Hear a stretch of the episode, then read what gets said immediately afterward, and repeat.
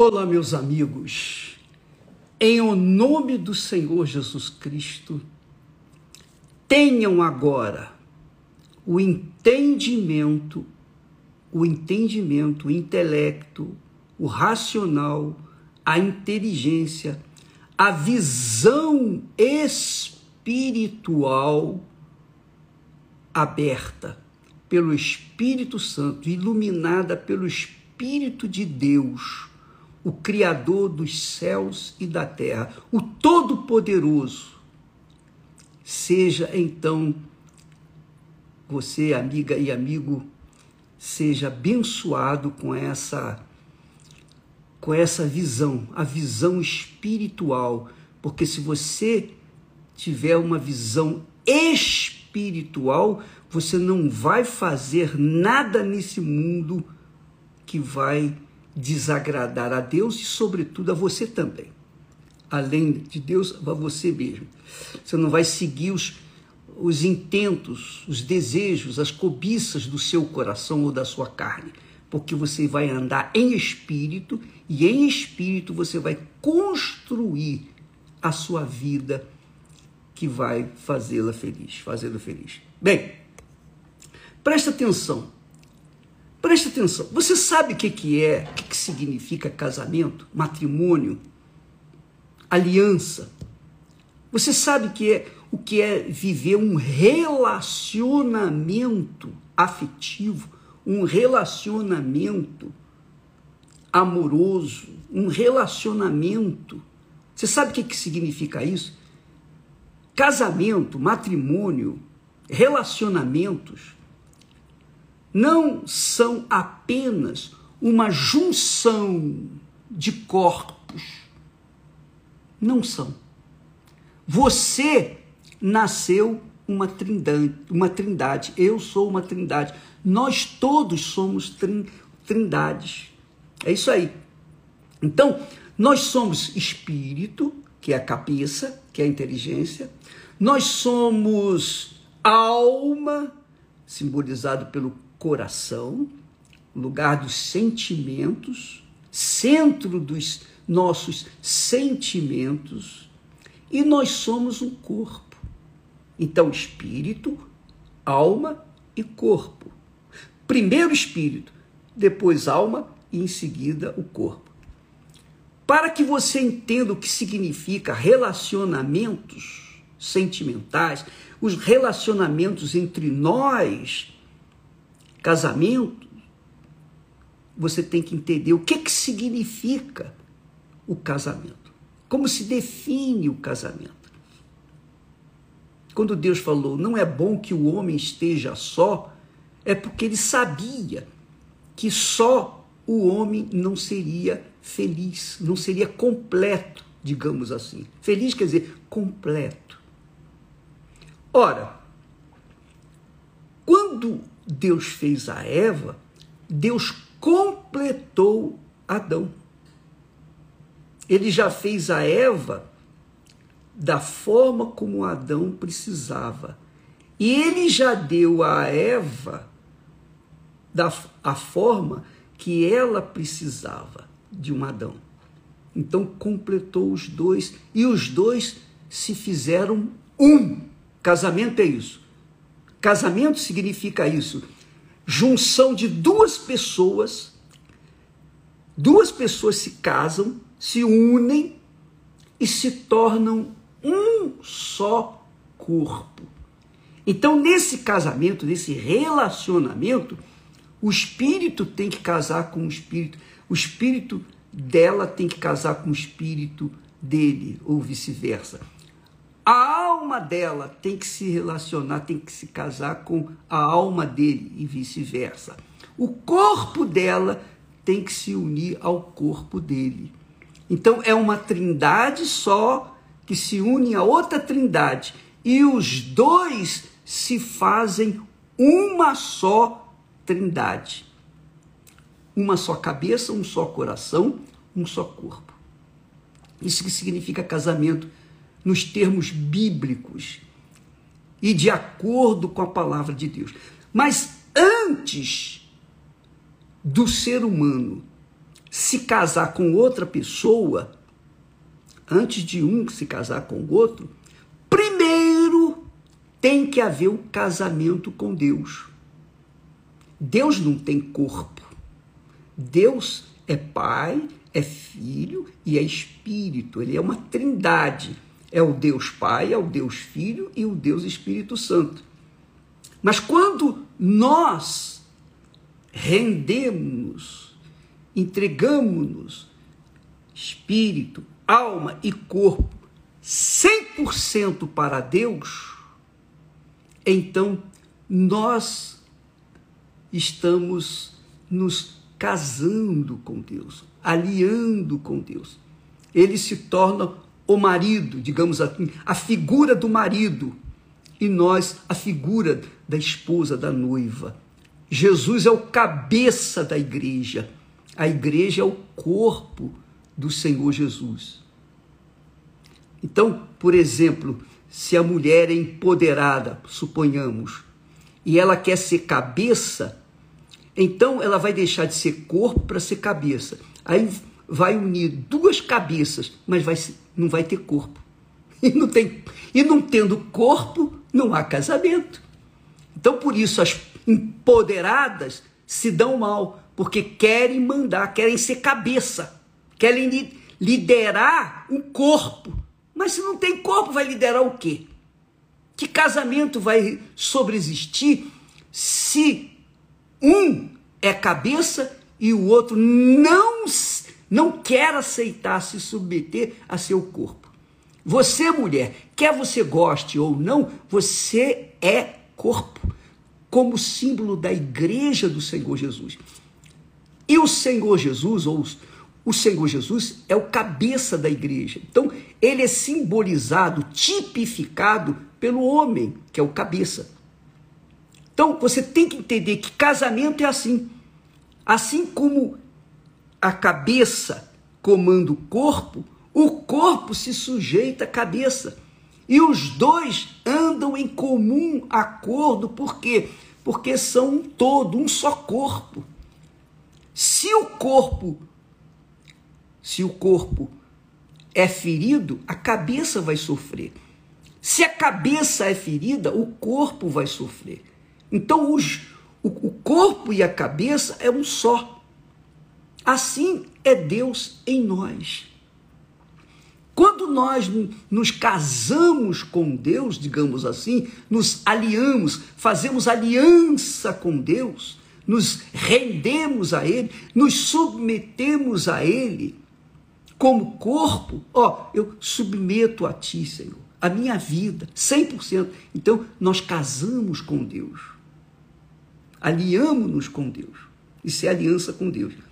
E então Ele, cabeça, vai conduzir o nosso corpo ou o seu corpo de acordo com a vontade dele e aí nós seremos felizes. É claro que quando estamos falando assim, nós estamos falando das leis espirituais, que são fixas e são eternas. Não são leis físicas, mas refletem no físico, no nosso ser material e faz a gente feliz quando nós seguimos essa disciplina, esta ordem. Quando o salmista diz lá, feliz é aquele que teme ao Senhor, que quer dizer feliz aquele que submete-se ao Senhor, que reverencia ao Senhor que honra o Senhor, que respeita o Senhor como Senhor da sua vida. Isso, isso faz com que o Senhor tenha autoridade para conduzir a nossa vontade fazer a vontade dele de acordo com a nossa submissão a ele. Ele então se torna Senhor e nós somos seus servos. Se você não entende isso, se essa explicação espiritual não está é, não está sendo compreendida por você, é porque você não tem o Espírito de Deus. Você não tem o Espírito Santo. Porque o Espírito Santo é quem nos ensina isso. Isso não é criação da minha mente. Isso não é uma filosofia minha. Isso é o, é o pensamento, é a instrução do próprio Deus na sua santa palavra. Quem não quiser se submeter às regras, às leis espirituais, é óbvio que vai pagar o preço, vai gemer, vai sofrer, vai viver a vida toda confinada à infelicidade. Pode ter dinheiro, pode ter sucesso, pode ser empoderada, empoderado, pode ter o que quiser desse mundo, mas vai morrer, vai acabar na solidão, na tristeza, no abandono, na desgraça. Essa é a realidade.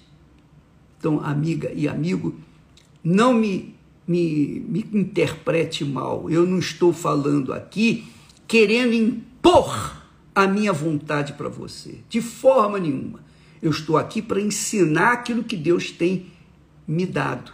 Eu estou aqui para passar, transferir aquilo que Deus me tem dado. E eu tenho essa autoridade. Eu tenho essa autoridade porque eu não, não somente falo do que está escrito, mas eu vivo aquilo que prego. Então nós temos uma família, eu, nós temos um lar. E esse lar foi construído com a direção do Espírito Santo. Primeiro, eu entendi que o temor a Deus é um casamento com Ele, é uma submissão a Ele. A Esther, por sua vez, entendeu o temor que ela teria para com Deus, respeito, a confiança, ele o primeiro na vida dela. Então nós dois já éramos felizes porque tínhamos encontrado com nosso Senhor. Quando nós nos encontramos, esse encontro, Esther e eu, foi traçado planejado pelo próprio Altíssimo. Ele juntou a fome com a vontade de comer. assim é Esté e eu. muito legal, muito bacana isso. Então ele garante, garante que um só corpo, um só ser, vivendo em submissão um ao outro, porque se eu não me sujeito a Esté e ela não se sujeita a mim, se eu sou cabeça e ela é o corpo, ela só obedece e eu só mando, eu vou me dar mal. Eu vou me dar mal porque eu vou feri-la. Eu vou impor a minha vontade para ela e ela vai ser ferida. Ferindo a Esté, eu estou ferindo o meu próprio corpo. Então eu não sou burro para feri-la. Eu vou me sacrificar eu vou fazer o melhor para ela, porque tratando dela eu estarei tratando do meu próprio corpo. Eu não sou burro. Eu não sou burro. Eu posso ser o que você achar que eu devo ser, mas burro eu não sou. Porque o espírito da sabedoria Deus me tem dado. Então, assim também é com ela. Se ela me faz mal, ela está fazendo mal à sua própria cabeça. Ela vai sentir dor de cabeça por causa disso. E, muito, e muitas as pessoas, você sabe disso, que vivem com dor de cabeça por causa disso.